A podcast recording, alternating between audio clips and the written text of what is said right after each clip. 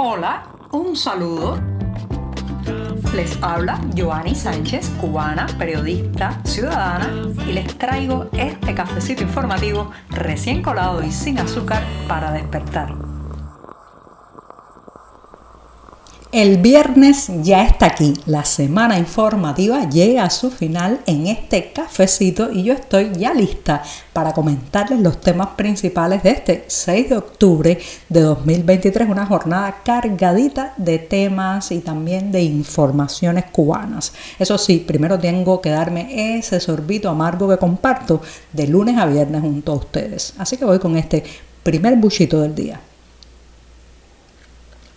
Después de este sorbito mañanero y sin una gota de azúcar, voy a hacer una reflexión sobre los costos, digamos, los impactos que tiene eh, pues este tema de la falta de combustible para el transporte público y la movilidad. Normalmente siempre se piensa en las dificultades eh, que golpean al transporte público y la imposibilidad, digamos, la incapacidad de la gente de llegar a su trabajo, llegar puntualmente a sus centros docentes, los estudiantes, el transporte de mercancías, específicamente de alimentos, pero hay, hay muchos efectos negativos que rara vez se tienen en cuenta y están ahí y son muy, muy dramáticos. Señoras y señores, el costo que tiene en la vida social, en el entramado cultural, en los espectáculos que se presentan, en la audiencia eh, que necesitan los artistas, las presentaciones de libros y cualquier evento de esta naturaleza es brutal cuando falta el combustible. Recientemente conversaba con unos amigos y nos planteamos ir a un espectáculo humorístico en el Vedado, pero la respuesta de ellos era categórica, no, no es posible porque después que termine en la noche cómo regresamos a casa. Así, por eso vemos esas avenidas desiertas, esas calles vacías donde no solamente no circulan vehículos, sino que tampoco hay gente, porque la gente sabe que si sale de su vivienda para disfrutar un espectáculo cultural, la presentación de una obra de teatro, eh, digamos también un unipersonal humorístico, sabe que después pasará muchos dolores de cabeza para poder retornar o tendrá que pagar muy, una cifra bastante alta de dinero por la transportación. Entonces todo esto está, digamos, agujereando y acabando con la vida cultural nocturna. Estoy pensando sobre todo en La Habana,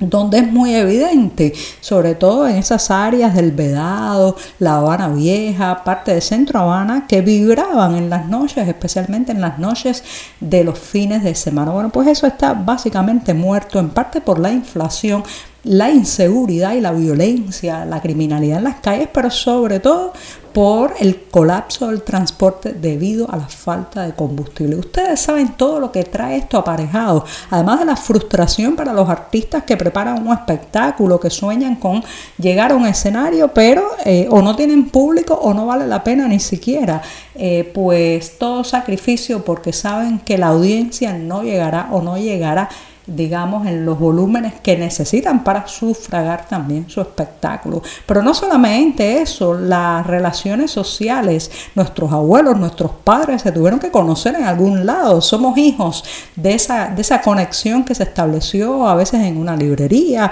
a veces en un centro público, en una heladería, en un lugar donde pues se encontraron y eh, dieron, dieron fruto a una relación, a hijos, nietos, bueno pues eh, yo no sé dónde se estarán encontrando ahora mismo los adolescentes cubanos porque es muy difícil para ellos mantener una vida social, no solamente por los precios, sino que reitero, también por los problemas de movilidad. Así que esos son los impactos negativos que rara vez se contabilizan, se tienen en cuenta, pero que están ahí en una imagen de una ciudad nocturna, paralizada y vacía.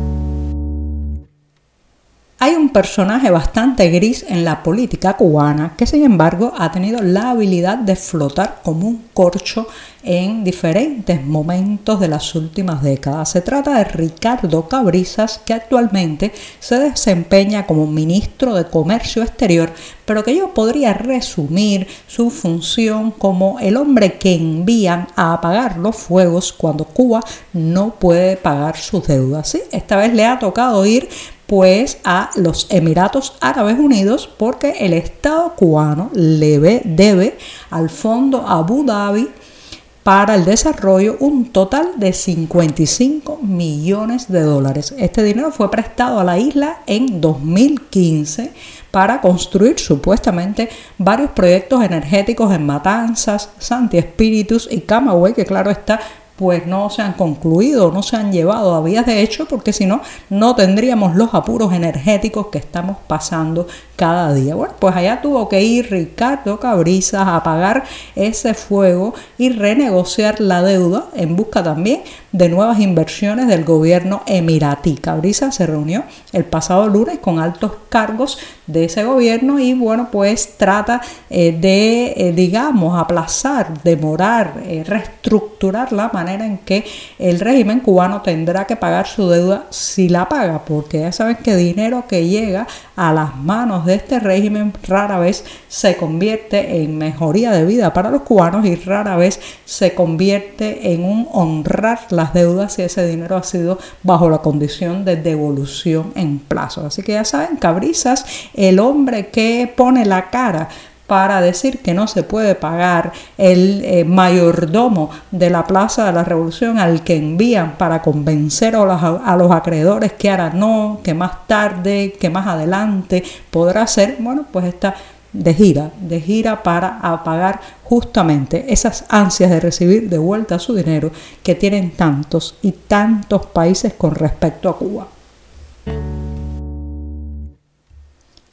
Las fugas de atletas se aceleran en Cuba. Es como si una obsesión nacional se hubiera instalado en la mente de millones y millones de cubanos de que deben escapar, salir del país a la menor posibilidad. Y claro, cuando se trata de atletas que participan en torneos internacionales, que tienen organizado un visado, un boleto de avión para ir a competir en otras naciones, pues esta, digamos, esta presión, esta tentación, esta fuerza interna interna que les dice escapa, escapa, escapa es mucho mayor. Ese es el caso del pelotero cubano Frankie Quintana que se fugó este jueves del hotel donde se concentra el equipo cubano que participa en la quinta edición de la Copa del Caribe de Béisbol en Puerto Rico. En el momento en que tenía que estar para abordar el ómnibus que lo llevaría a pues los entrenamientos y los posteriores partidos, pues Quintana no apareció por ningún lado, según reporta la prensa boricua,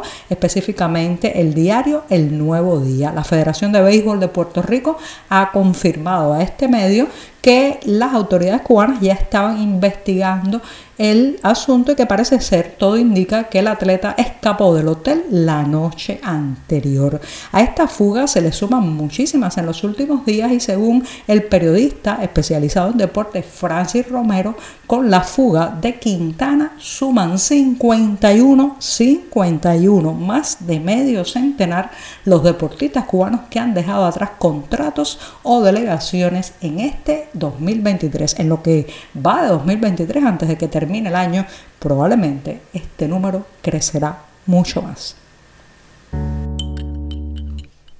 El viernes se nos termina la semana informativa también en este programa y mañana, sábado 7 de octubre, en el Teatro Bertolt Brecht de La Habana se estará presentando una obra de teatro que mezcla arte, reflexión y periodismo, como escuchan con el título El Muro. Se trata de una pieza teatral de la dramaturga cubana Caterine Arias que aborda el tema de una periodista que es perseguida cuando intenta desenmascarar a través de sus artículos a una élite que controla el destino del mundo. Mm, suena bien interesante y parece un tema que también dialoga con la realidad cubana actual. Así que ya saben, el muro pues se presenta a partir de este 7 de octubre en el Bertolt Brecht en La Habana. Los detalles del lugar, la dirección y los horarios los pueden encontrar, como siempre les digo, en la cartelera del diario digital 14 y medio.